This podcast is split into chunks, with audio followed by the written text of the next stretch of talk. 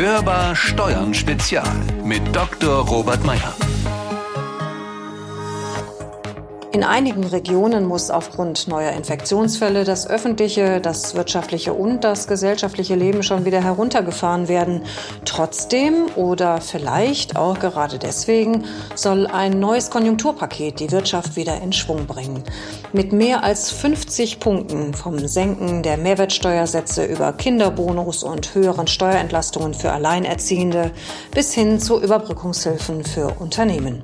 Weil das Ganze gerade im Eiltempo durch das parlamentarische Verfahren geht, haben wir heute eine weitere Spezialfolge der Hörbarsteuern für Sie vorbereitet. Herzlich willkommen also, mein Name ist Konstanze Elter, schön, dass Sie dabei sind. Aus aktuellem Anlass beschäftigen wir uns heute an der Hörbarsteuern mit dem Konjunkturpaket zur Corona-Krise. Vorweg sollten wir allerdings eines sagen, gerade mit Blick darauf, dass sich die Ereignisse im Gesetzgebungsverfahren derzeit doch etwas überschlagen. Wir haben das Gespräch am Donnerstag, den 25. Juni, aufgezeichnet. Das ist insofern nicht ganz unwichtig, weil das zweite Corona-Steuerhilfegesetz ja am Montag, den 29. Juni im Bundestag und danach im Bundesrat abschließend behandelt werden soll. Bei mir an der Hörbar ist heute wieder einmal der CEO der DATEV, Dr. Robert Meyer. Herzlichen guten Morgen. Ja, nicht kleckern, sondern klotzen oder um es mit Bundesfinanzminister Olaf Scholz zu sagen, dieses Konjunkturpaket soll helfen, mit Wumms aus der Krise zu kommen. Glauben Sie, dass das mit dieser vielfarbigen Palette von Maßnahmen gelingen kann? Das ist die Frage. Das Konjunkturpaket setzt und ich glaube, das sieht man auch an vielen richtigen Stellen an und die Wirtschaft in Deutschland insgesamt und natürlich auch die Nachfrage, die Binnennachfrage im Besonderen, die hat in den letzten Monaten eben aufgrund des Shutdowns extrem gelitten. Und durch das Konjunkturpaket, das im Augenblick natürlich intensiv diskutiert wird, wird nun die Nachfrage kurzfristig gestärkt.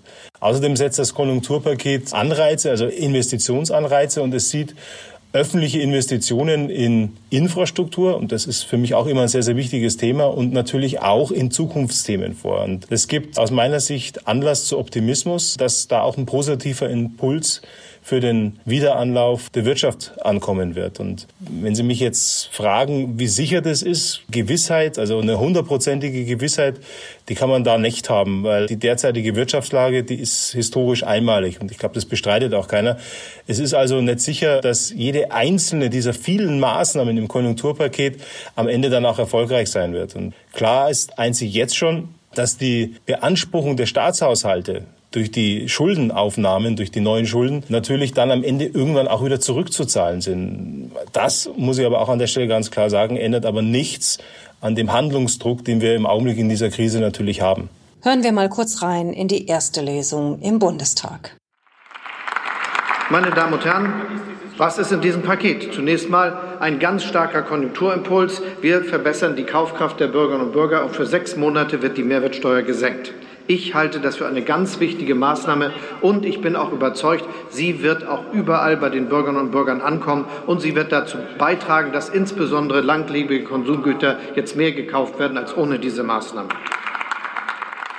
Ja, in der Tat gab es das bislang noch nie in der Geschichte der Bundesrepublik, dass die Mehrwertsteuersätze gesenkt werden. Der normale Mehrwertsteuersatz zurück auf 16 Prozent, der ermäßigte sogar auf historische 5 Prozent.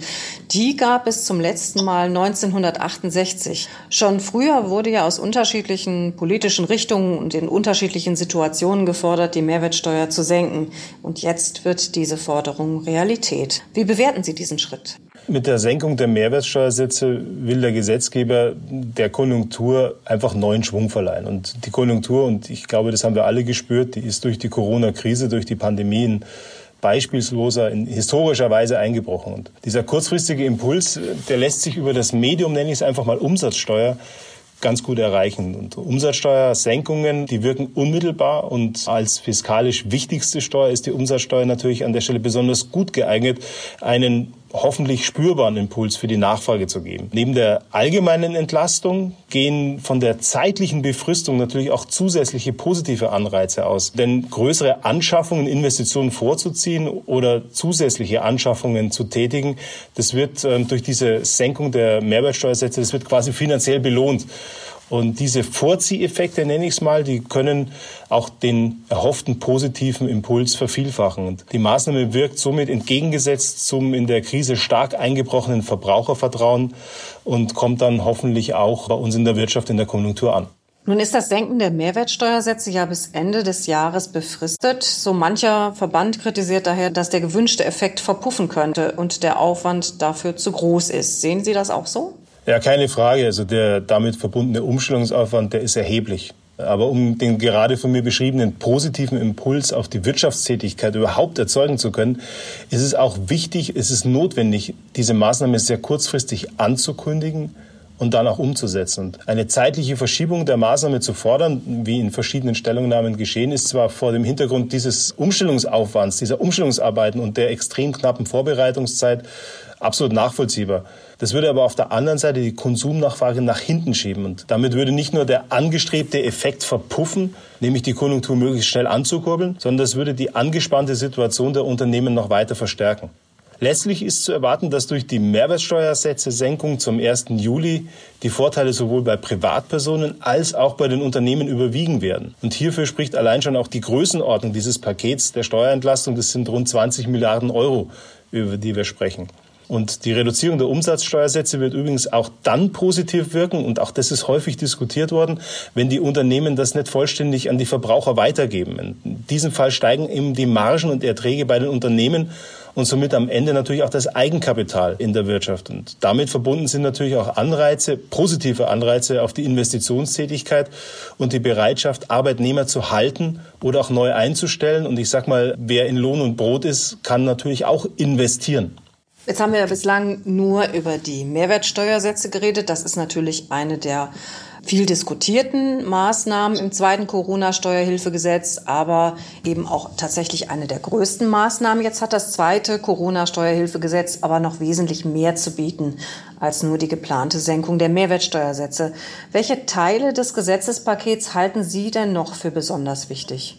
Ja, Frau Elter, Sie haben natürlich vollkommen recht. Also dieses sehr umfangreiche Gesetzespaket nur auf das Thema Mehrwertsteuersenkung zu reduzieren, ist aus meiner Sicht auch nicht wirklich zielführend. Da gibt es eine ganze Menge Einzelaspekte, die man meines Erachtens auch mal herausstellen muss. Ich fange mal an und das steht für mich auch ganz vorne, die Regelung zum steuerlichen Verlustrücktrag. Den kann man bereits in der Steuererklärung 2019 nutzbar machen. Ein weiteres Beispiel, da fällt mir jetzt das Thema verbesserte degressive AFA für bewegliche Wirtschaftsgüter ein, was natürlich auch Investitionsanreize schafft Körperschafft. Weiteres Stichwort, nur ganz kurz angerissen, Optionsmodell zur Körperschaftssteuer.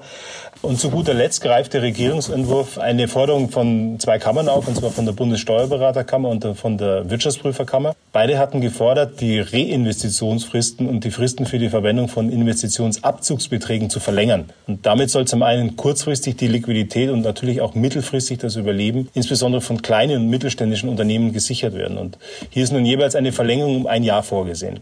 Aber was mir in dem Zusammenhang auch wichtig ist, und ich glaube, das darf man auch nicht vergessen, bei all diesen Fragen, die wir im Augenblick diskutieren, bieten wir, der Berufsstand, Steuerberater, Wirtschaftsprüfer und Rechtsanwälte, kompetente Unterstützung für die Begleitung unserer Mandanten an.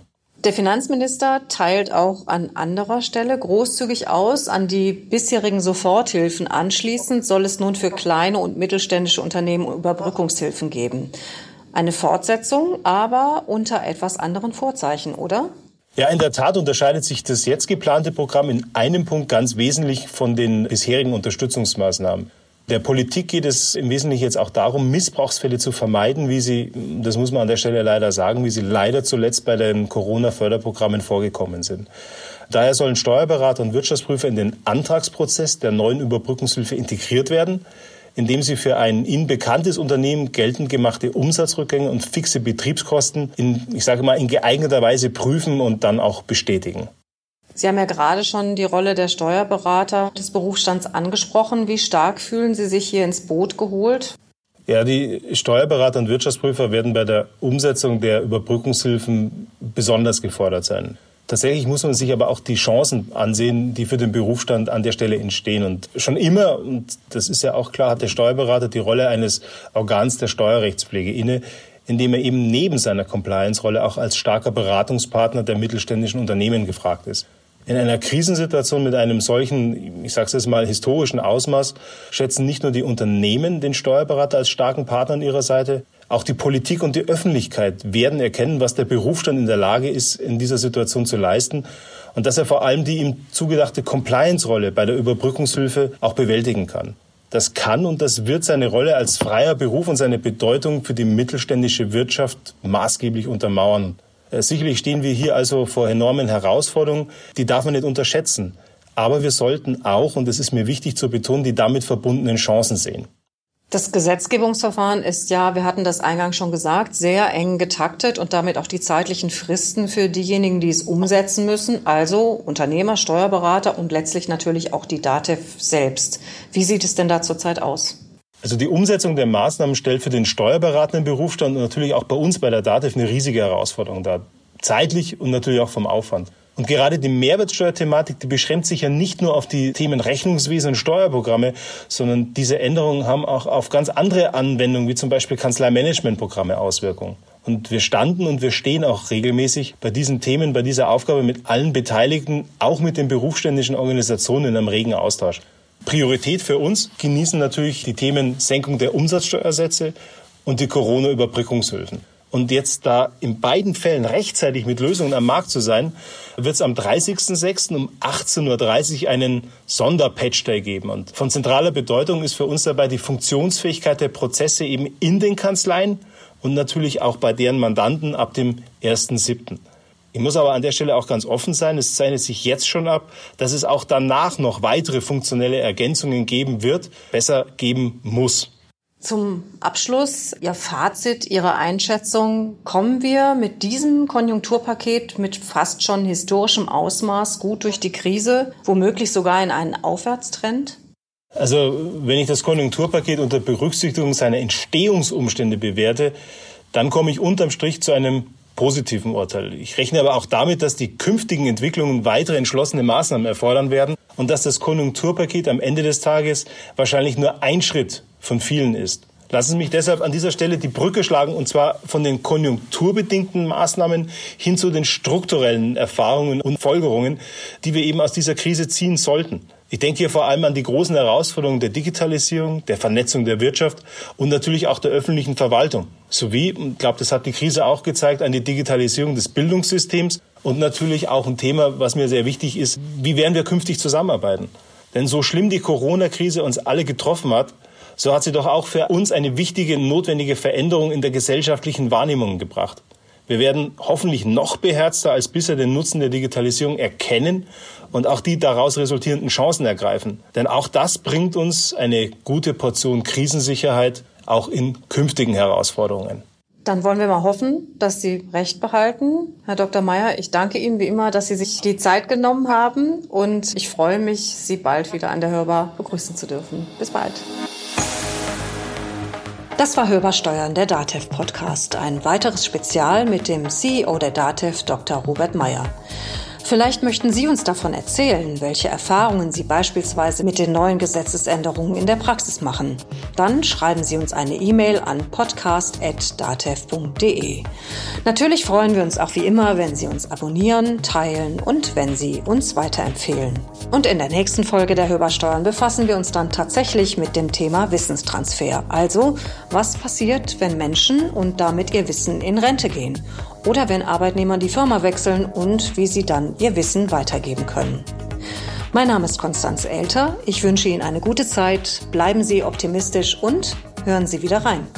Hörbar Steuern Spezial mit Dr. Robert Meyer.